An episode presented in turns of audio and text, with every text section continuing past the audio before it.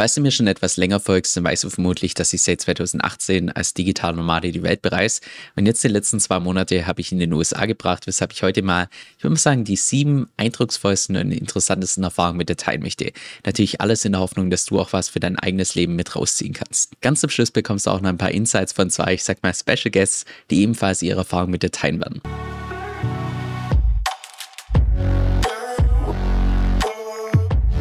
Hi, mein Name ist Kevin Sören. Auf meinem Kanal geht es eigentlich primär um DeFi, Decentralized Finance. Hin und wieder teile ich allerdings auch mal persönlichere Aspekte von meinem Leben als digitaler Nomade. Bevor wir gleich reinstarten, eines weg, wo ich überhaupt war. Im ersten Monat war ich in Honolulu auf Hawaii, wo ich dann auch relativ schnell gelernt habe, warum Hawaii als die Schweiz der USA bezeichnet wird, weil es doch relativ teuer ist. Und dann den zweiten Monat war ich hier in der Nähe von Boston, also an der Ostküste der USA, wo ich meine Schwester besucht habe, die dort mit ihrem Mann lebt. Und wie immer gilt natürlich, wenn ich solche Erfahrungen teile, das das ist komplett subjektiv, weil eben jeder Länder anders erlebt. Lass uns auch mal direkt mit dem Thema starten, was ich bereits bei uns in der Membership geteilt habe. Und zwar, dass es aus meiner Sicht so gefühlt eine riesige Lücke gibt zwischen alten Dingen und neuen Dingen in den USA.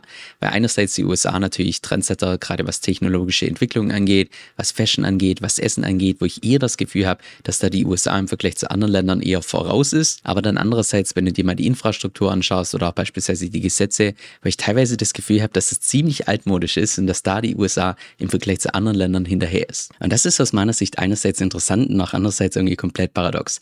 Weil ich habe beispielsweise vor den USA eine Zeit lang in Südkorea gelebt, eine Zeit lang in Japan. Und wenn du da mal eine Zeit lang warst und dann beispielsweise hier auf Hawaii gehst oder beispielsweise in Massachusetts dir Häuser anschaust, öffentliche Verkehrsmittel und so weiter, das ist teilweise das Gefühl, dass da wirklich die USA in dem Aspekt so 40 oder 50 Jahre hinterher ist hinter dem, was teilweise heutzutage schon in Asien möglich ist. Auch viele Großstädte in irgendwelchen Entwicklungsländern sind aus meiner Sicht bei weitem moderner als jetzt beispielsweise Städte wie Boston, New York oder auch beispielsweise Honolulu. Also es ist wirklich ein Tag- und Nachtunterschied. Und das bringt mich auch direkt zum zweiten Punkt. Und zwar wird die USA ja häufiger bezeichnet als das Land der unbegrenzten Möglichkeiten. Was ich mir auch gut vorstellen kann, dass es tatsächlich so ist, beispielsweise im Startup-Bereich oder wenn es in einem eigenen Lifestyle geht geht. Aber gerade wenn es um das Thema Krypto geht, gibt es wahrscheinlich neben den USA noch relativ wenige Länder, die dich tatsächlich mehr einschränken. Ich persönlich musste beispielsweise bei nahezu fast jedem DeFi-Protokoll für das Frontend entsprechend VPN benutzen, welchen sonst hier blockiert wurde. Ich kann mir auch gut vorstellen, dass es ebenfalls auf diese zeitliche Lücke zurückgeht zwischen alt und neu, weil einerseits Gesetze und Regulation relativ altmodisch hier, also zumindest gefühlt, im Vergleich zu beispielsweise was Neuem wie Blockchain-Technologien und dass es einfach wegen dieser großen Lücke auch einfach so viel Reibung gibt. Was auch by the way echt schade ist, wobei ich mir auch gut vorstellen kann, dass es sich irgendwann mal in Zukunft ebenfalls ändert, wenn dann hoffentlich mal irgendwann jüngere Politiker tatsächlich das Sagen haben. Was definitiv cool war und mir auch schon in der Vergangenheit positiv bei den USA aufgefallen ist, ist einfach, wie offen die ganzen Menschen sind. Schon allein, wie oft du da von irgendwelchen fremden Leuten angesprochen wirst, du bekommst teilweise von fremden Leuten irgendwelche Komplimente. Das ist beispielsweise ein Punkt, der mir persönlich so ein Stück weit in Europa und Asien fehlt. Was ich persönlich allerdings traurig finde und mir auch massiv aufgefallen ist, als ich von Südkorea und Japan dann hier in die USA geflogen bin, ist einfach, wie viele Menschen hier wirklich massiv übergewichtig sind. Das zum einen und andererseits auch, wie das Ganze hier gefühlt einfach komplett normalisiert wird, indem du beispielsweise übergewichtige Schaufensterpuppen siehst oder auch beispielsweise übergewichtige Models. Und das wirklich Traurige an der Sache ist, dass es wahrscheinlich nur eine Frage der Zeit ist, bis es mal irgendwann überschwappt auf Europa und auch Asien, weil einfach gefühlt die USA, gerade was Essen angeht oder auch beispielsweise den Live Lifestyle, dass da einfach die USA der Trendsetter ist und im Prinzip den Trend für die Zukunft vorgibt. Das ist beispielsweise was, was mir auch in Asien aufgefallen ist, dass gerade beispielsweise in Großstädten, wo die Leute einfach relativ einfach Zugang haben zu Fastfood und so weiter, dass dort der Körperbau von den ganzen Menschen ganz anders aussieht, als von den Menschen, die einfach keinen Zugang haben zu Fastfood und so weiter. Mein persönliches Highlight in den USA war, dass ich meine Schwester und ihren Mann in den USA besucht habe. Wir haben dann auch einen mehrtägigen Trip gemacht nach New York, haben beispielsweise den Weihnachtsmarkt in Boston besucht, was an sich ziemlich cool war und dass auch meine Schwester zu dem Zeitpunkt hochschwanger war. Und am 10. Januar war es dann soweit, dass sie stolzer Onkel wurde von Henry, wo ich auch live bei der Geburt dabei war, was ein ziemlich einprägsames und auch gleichzeitig emotionales Erlebnis war, was, was wahrscheinlich nur die Leute nachvollziehen können, die tatsächlich ebenfalls mal live bei einer Geburt dabei waren und was auch teilweise ziemlich anders lief, als ich mir das persönlich vorgestellt hatte. Ich dachte auch ursprünglich, dass für mich persönlich der schwierigste Moment wird, wenn dann ziemlich viel Blut kommt, die Plazenta und den ganzen anderen, ich sag mal Kram und so weiter. Aber nee, überhaupt nicht. Ich meine, die Geburt an sich hat bei mir persönlich so einen starken Beschützerinstinkt getriggert, dass das so gefühlt komplett irrelevant war. Also ich war wahrscheinlich mehr damit beschäftigt, einfach meine Tränen abzuwischen, weil es es einfach so ein emotionales Erlebnis war. Jedenfalls hat es bei mir persönlich dazu geführt, dass ich einerseits deutlich mehr Respekt habe vor Frauen und vor allem auch alleinerziehenden Müttern und auch andererseits, dass ich mir mittlerweile deutlich mehr vorstellen kann, dass ich irgendwann in der Zukunft eigene Kinder habe, weil es ja gefühlt einfach so eine, ich sag mal, magische Verbindung gibt zwischen dir und einem Baby, was man, glaube ich, nur dann nachvollziehen kann, wenn man mal eigene Kinder gehabt hat. Ich könnte an der Stelle jetzt auch noch hunderte andere Erlebnisse mit dir teilen, angefangen vom Schnorcheln und Surfen auf Hawaii bis hin zu Wanderungen auf irgendwelche Vulkane. Aber ich glaube, für dich persönlich deutlich interessanter wäre doch, wenn du einfach mal Eindrücke von Leuten bekommst, die einerseits in Deutschland und auch den USA langfristig gewohnt haben. Genauer gesagt von meiner Schwester und dem Ehemann, als meine Schwester Jelena, die ursprünglich aufgewachsen ist in Deutschland, mittlerweile in den USA lebt, was sie persönlich an den USA so cool findet und genauso auch umgekehrt Josh, ihr Ehemann, der ursprünglich in den USA aufgewachsen ist, immer noch mittlerweile in den USA wohnt, allerdings zwischenzeitlich auch in Deutschland gewohnt hat, was er persönlich beispielsweise in Deutschland cool findet. Hi, ich bin Kevins Schwester und ich wurde gebeten, euch vier Sachen oder einfach meine Liste zu teilen, warum ich in den USA lebe, warum ich mich für diesen Platz anstelle von Deutschland entschieden habe. Und ich denke, es gibt ganz, ganz viele Gründe. Aber zusammengefasst, Grund Nummer eins ist die Service-Mentalität hier. Eine Sache, die ich total zu schätzen weiß, ist, e-, egal welchen Wunsch ich im Restaurant oder in welchem anderen Business äußere, die Antwort ist immer, of course. Of course we're gonna service you. Of course we're gonna make all your wishes come true. Während jedes Mal, wenn wir nach Deutschland gehen und irgendwas bestellen oder wir ernähren uns vegan, im Restaurant was bestellen, heißt es immer, haben wir nicht. Und insofern weiß ich so zu schätzen, dass ich hier einfach eine Service-Mentalität habe, die sich wirklich dem Kunden anpasst und einfach einem so ein gutes Gefühl gibt, egal mit welchem Sonderwunsch man kommt, egal mit welchem schlechten Gewissen man, man bestellt. Es wird einfach immer geschaut, dass, dass die Wünsche erfüllt werden. Nummer zwei, und das hängt so ein bisschen mit der Service-Mentalität zusammen, ist das Thema Judgment. Und ich denke, für alle von euch, die auch in Deutschland aufgewachsen sind und mal rausgekommen sind, vielleicht ist es euch auch schon aufgefallen, dass einfach das Thema Judgment und mit dem Zeigefinger auf andere zeigen. So ein bisschen ein deutsches Ding ist, leider, wo man irgendwie immer aufpasst, ob man alles richtig sagt und ob man sich richtig benimmt, denn man erntet einfach gleich sehr wehrende Blicke, während hier es einfach eine ganz andere Situation ist. Die USA hat so, so viele verschiedene Kulturen, also in dem Apartmentkomplex, wo wir aktuell leben, haben wir schwarze Familien, wir haben ganz viele indische Familien, wir haben Weiße, wir haben Spanier. Und die leben alles so, so anders. Nicht nur von der Erstkultur her, sondern wann die essen, wie die leben, wie die Familie Familienstruktur funktioniert. Dass einfach so gefühlt das Thema Judgment überhaupt nicht mehr aufkommt. Ich, ich habe das Gefühl,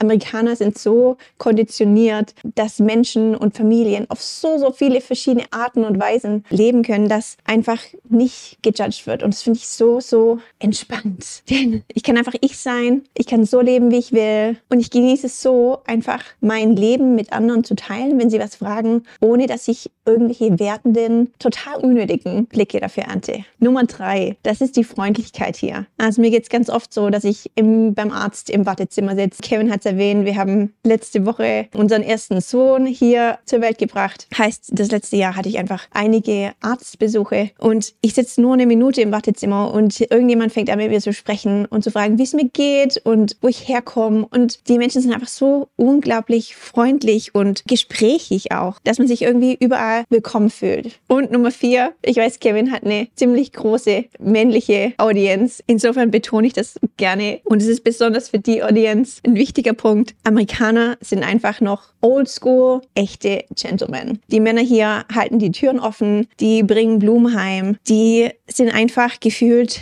die Kategorie 1950er Männer, die so meine Opa-Generation war. Einfach immer vorausschauend, oh, da kommt eine Frau, lass mich nochmal schnell die Tür aufhalten. Oder wenn man in ein Geschäft reinläuft und Guten Morgen sagt, dann ist die Antwort immer Good Morning, Ma'am. Aber es ist einfach so höflich und respektvoll und toll. Frauen mögen das. Und ich weiß es hier echt zu schätzen. Macht's gut. Ich hoffe, das Video hilft euch weiter, gibt euch ein bisschen Einblicke in USA versus Deutschland. Vielleicht wart ihr schon mal hier, habt das ganz anders erlebt. Das sind einfach meine persönlichen Eindrücke. Wir haben schon in vielen Staaten in den USA gelebt. Wir haben in Maryland angefangen, wir haben in Florida gelebt, in Kalifornien und aktuell leben wir in Massachusetts. Heißt, von der Reichweite her haben wir schon ganz viele verschiedene Kulturen hier erlebt. Jeder Staat ist so ein bisschen anders. Man kann es so ein bisschen mit Europa vergleichen. Jedes Land in Europa hat einfach seine ganz andere Kultur. Ja, das ist hier nicht so ausgeprägt, aber ich würde trotzdem sagen, Massachusetts ist radikal anders als Kalifornien und ist wieder radikal anders als Florida. Insofern würde ich sagen,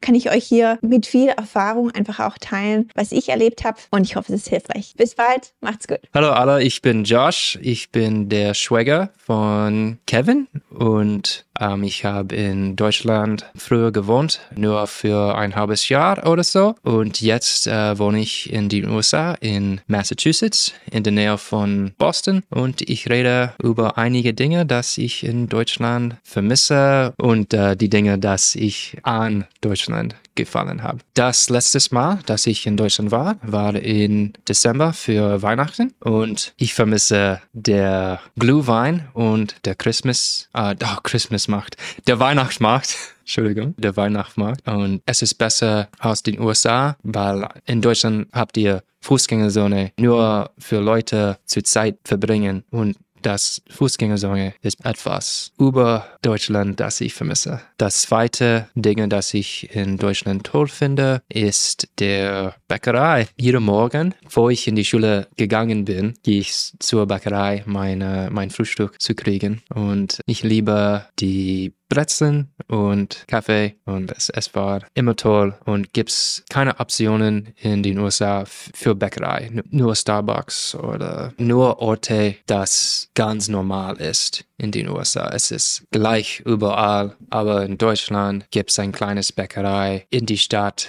das ist nur in dieser Stadt. Und das dritte Dinge, das ich in Deutschland vermisse, ist Döner. Kein, kein, da gibt's keine Dinge, das besser sind. Jeden Tag habe ich ein, ein Döner gegessen und es war normalerweise bei der gleiche Dönerladen und es war billig und schmeckt gut und ich glaube gesund aber das ist nicht, jedermann sagt, dass es nicht gesund ist, aber ich glaube, es war gesund. Und äh, das ist der dritte, das ich vermisse. Ich hoffe, dass du damit einige neue Eindrücke bekommen hast und vor allem auch für dich in dein eigenes Leben was rausnehmen konntest, was du ebenfalls daran interessiert bist, wie man unterwegs oder auch beispielsweise von zu Hause arbeiten kann. Ich habe dazu erst vor kurzem einen eigenen Videokurs erstellt, wo du Schritt für Schritt lernst, wie du dein eigenes Content-Business aufbauen kannst, mit dem Ziel, innerhalb von 24 Monaten auf ein Einkommen zu kommen von über 100.000 Euro pro Jahr. Den Link dazu habe ich dir unten in der Beschreibung verlinkt. Aktuell gibt es auch die Rabattaktion vom Launchtag zurück. Das heißt, dass du bei der Anmeldung sogar noch satte 300 Euro sparen kannst. In ein paar Tagen geht es dann bei mir persönlich weiter in die Dominikanische Republik.